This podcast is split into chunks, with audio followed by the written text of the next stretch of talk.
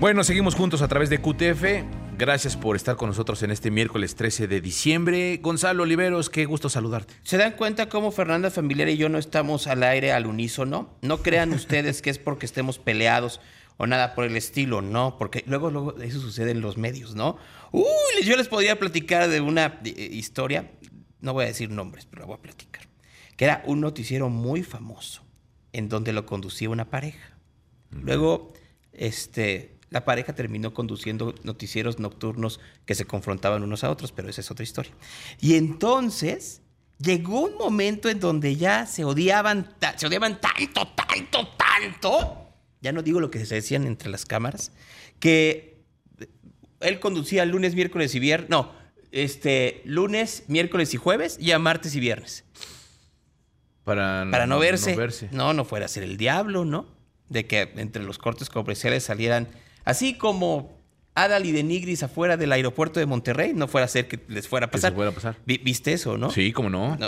Que ahora resulta que este que era puro, dicen que unos eran actuados, otros dicen que no, que fue un reclamo que le hizo que le hizo Denigris por lo que decía de él hace 20 años.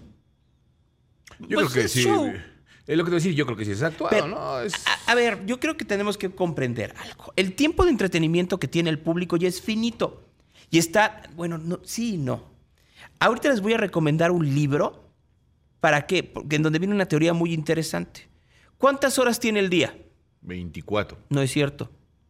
¿Cuántas tiene? En la construcción natural del tiempo tiene 24 horas. y, tú tendría, y tú podrías invertir ese tiempo de manera lineal, todo el mundo lo piensa así, en donde tú inviertes un minuto trabajando o un minuto en entretenimiento. Hoy en día no es así. Hoy quien me está escuchando en este momento probablemente esté escuchando, me esté trabajando y al mismo tiempo esté tuiteando, todo en el mismo minuto. Ah, Entonces lo que termina por suceder es que tu construcción temporal tiene distintos planos y esos distintos planos terminan por hacer unas sumatorias enloquecidas de la forma en la cual hoy en día estás convirtiendo la construcción temporal en algo que no se vislumbraba hace 15 años. Claro, eso es muy interesante lo que dices, claro. Y, es algo que todavía no entramos ni como creadores de contenido, contenido, ni como sociedad. O sea, anteriormente la vida era más tranquila. Entonces tú te levantabas, te hacías un café, besabas a tu esposa, veías a tus hijos, tomabas tu coche y te ibas. Trabajabas un rato, regresabas y leías un libro y tu concentración estaba en eso. Hoy te levantas, Alexa te, Alexa te prende las noticias, mientras te estás bañando estás escuchando algo, pero al mismo tiempo puedes estar este, hablando con alguien más y así nos podemos seguir. Claro, y chateando también, y etcétera, etcétera. Así es, así por ejemplo, ahorita mientras yo estoy al aire, estoy viendo aquí algo, me está hablando mi jefe de mi otra, de mi otro trabajo, y así se va. Les voy. Claro, claro, claro. Y eso, al final del día, tú como creador, productor de radio, de televisión, lo que sea, no lo consideras. Porque sigues pensando en la forma lineal. Y no, pues no se, no, se puede, no lo voy a contestar. Nacho, perdón, no te, no te puedo contestar al aire. Este, pero es el otro Nacho, no el Nacho de aquí. Este, pero el hecho fundamental es que eh, tendrías que estar pensando eso. Que la gente al mismo tiempo que te está escuchando, está trabajando y está interactuando con alguien más además de tu voz. o alguien más además de tu imagen. Netflix el día de ayer sacó los datos de cuáles son los programas o las series o las películas más vistas en la plataforma en el primer semestre del 2023. No fue de a gratis, ¿eh?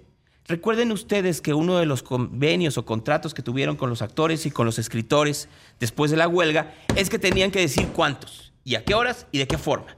¿Para qué? Pues porque de ahí vienen los residuales, los pagos extras. ¿Se recuerdan ustedes que hablábamos con escritores y actores en Los Ángeles y Nueva York en el verano y en el otoño de este 2023? Y cuando uno revisa, y esta es la parte divertida, ¿cuáles son las series que Netflix tiene que la gente vio más? De pronto te vas a dar cuenta que hay muchas series que no son americanas. Betty la Fea se mantuvo en el puesto número uno. Bueno, cuando yo usaba Netflix. Pero mira, ahorita, The Night Agent, Ginny and Georgia, The Glory, Wednesday, que es americana, Queen Charlotte, You, La Reina del Sur, Outer Banks, Ginny and Georgia otra vez, Fubar, Manifest, Kaleidoscope, Firefly Lane, The Mother, Physical, Crash Course in Romance, Love is Blind, Beef, The Diplomat y Luther the Fallen Son.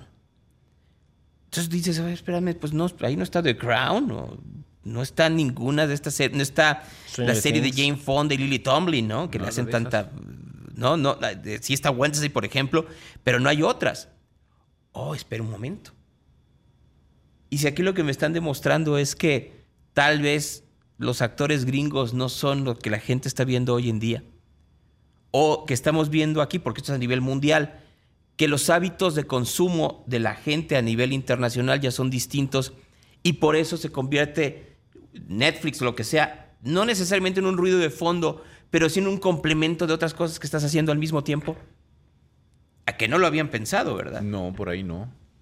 O sea, las, eh, la manera en la cual hoy en día nosotros estamos viviendo nuestra, nuestra temporalidad se vuelve distinta. Y eso es lo que tendríamos todos que estar eh, pues, desarrollando nuevos métodos para poder entenderla. Ahí les va el nombre del libro. Y yo les pido que lo lean. Se llama Digital Timescapes, Technology, Temporality and Society. El autor se llama Rob Kitchen. Rob Kitchen. Y ahí van a ver una tablita muy sencilla, ¿eh? Muy, muy sencilla. Que eh, comienza la primera parte, se llama La naturaleza del tiempo y la temporalidad. Y hoy, en el siglo XXI, nuestra temporalidad es radicalmente distinta a lo que era en el 2007. Ya olvídense ustedes de el siglo XIX. Sí, sí, sí, no, claro. El 2007 y ustedes dirán, ¿por qué estás dando ese ese A ver, ¿tú por qué crees que digo 2007? Por lo de la aparición de los teléfonos inteligentes. Por la aparición del iPhone. Antes de la aparición del iPhone, nuestra temporalidad tenía todavía cierta linealidad.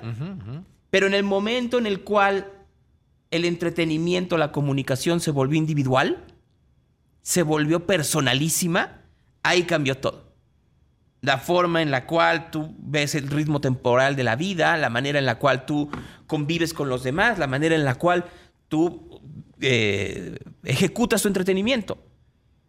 Entonces Netflix saca esto y dice, bueno, estas son las series que está viendo la gente, ¿viendo o solo prendiendo?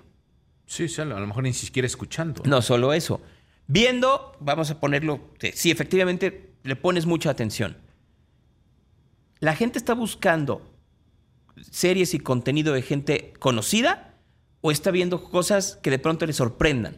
Porque de todas las que acabo de decir, yo no recuerdo, tal vez una o dos, que tengan actores de Hollywood AAA, que sean efectivamente gente que, que gane millones de dólares por cada aparición. Son en realidad muchas de ellas actores que están de salida. Y que a lo mejor es eso, precisamente. Gracias, Gonzalo. Muy buen Gracias por hoy. Vamos a la pausa, regresamos. Esto es QTF, volvemos.